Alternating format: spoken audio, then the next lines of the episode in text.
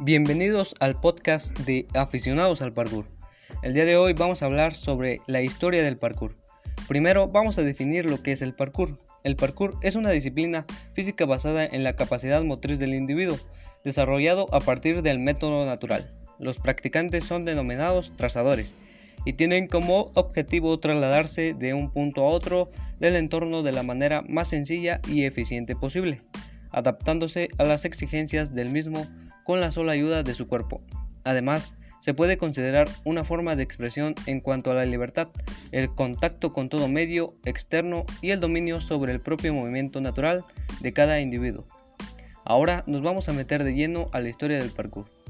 Empezó cuando el precursor de parkour en Europa Occidental fue el oficial naval francés Georges Eber, que antes de la Primera Guerra Mundial promovió una serie de habilidades atléticas basadas en las que observó de las tribus indígenas que conoció en África. Ebert anotó, sus cuerpos eran espléndidos, flexibles, ágiles, hábiles, exactos y resistentes, sin más entrenador en la gimnasia que su vida en la naturaleza. Posteriormente se desarrolló en Francia inicialmente por Raymond Bill y posteriormente por su hijo David Bill y su grupo de amigos, los autodenominados, autodenominados Yamakasis.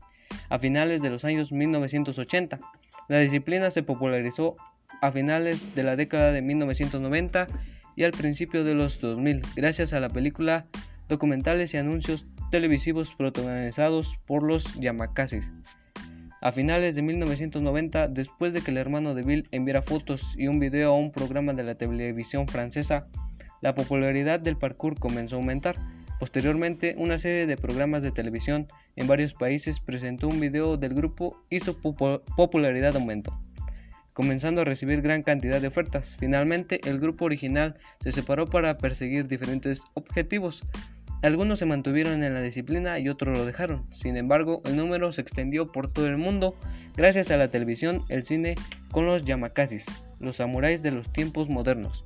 El parkour conlleva una filosofía específica y concreta que no lleva la competición, ya que contradiría sus propios valores.